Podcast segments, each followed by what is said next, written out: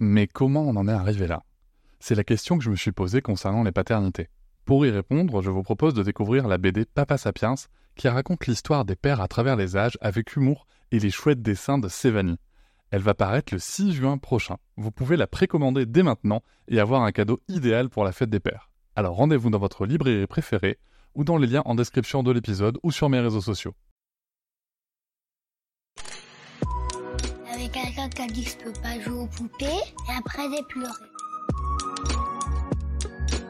Bienvenue sur Papatriarcat, le podcast qui réfléchit à la parentalité au XXIe siècle pour l'affranchir du modèle patriarcal.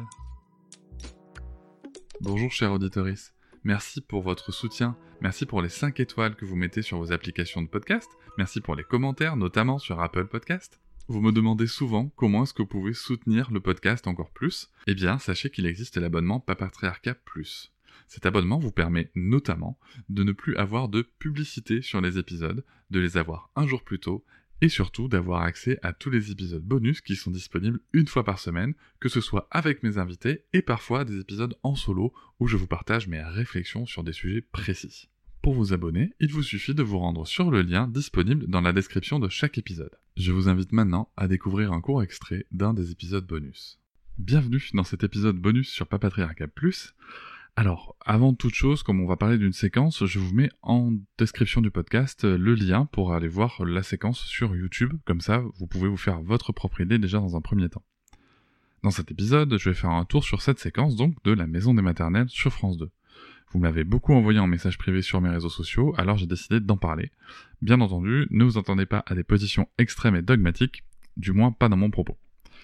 L'équipe de l'émission recevait Caroline Goldman. Elle est psychologue clinicienne et docteur en psychologie de l'enfant. Autrice de plusieurs livres sur la santé mentale de l'enfant et de la parentalité, elle a récemment sorti un podcast qui porte son nom, qui parle notamment de ces sujets.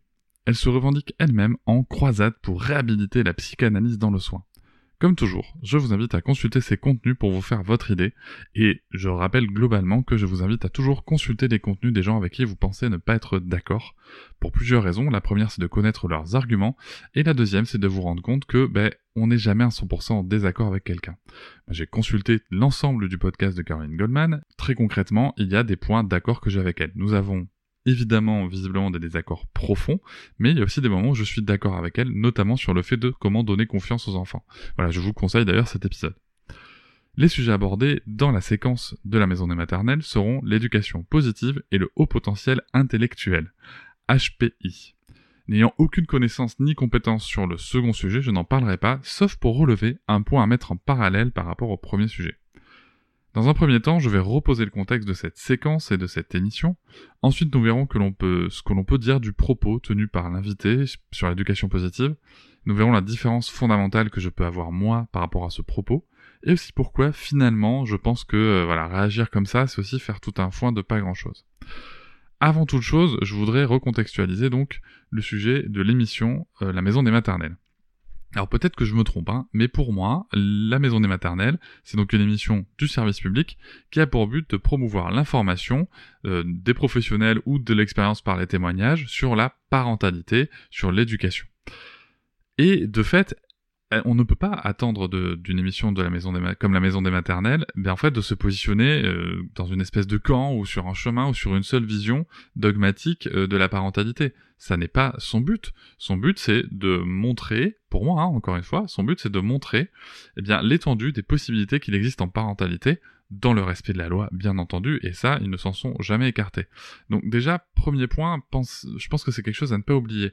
La maison des maternelles, elle a, pas, elle a fait intervenir plein de gens. Elle a fait intervenir Caroline Goodman, ok, mais elle a aussi fait intervenir Isabelle Filiosa et Louis Junier. Elle fait intervenir des, des gens anonymes pour venir témoigner.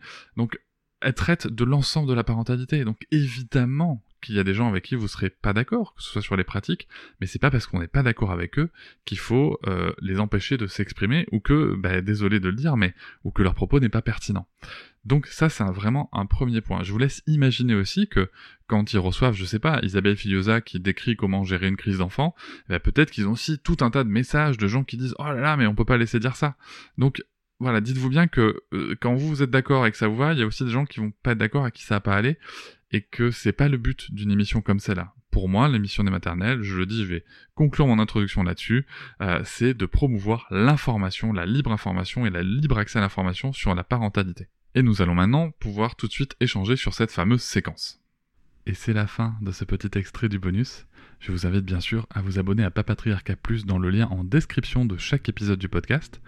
Mais vous pouvez aussi, si vous le souhaitez pour soutenir, mettre 5 étoiles au podcast, me rejoindre sur les réseaux sociaux Instagram, Facebook, et aussi ne pas hésiter à commenter et à partager l'épisode, le podcast et bien entendu les contenus sur les réseaux.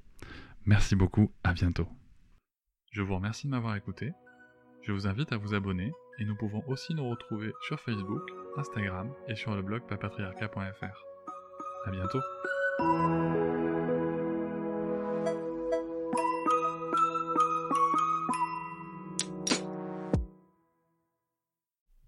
Hop, c'est encore moins. Si tu veux soutenir le podcast, tu peux aussi t'abonner à Papatriarca Plus et découvrir chaque semaine un épisode bonus en plus des 60 déjà disponibles. À découvrir sur tes applis de podcast comme Pocketcast, Castbox ou encore Apple Podcast. À très vite.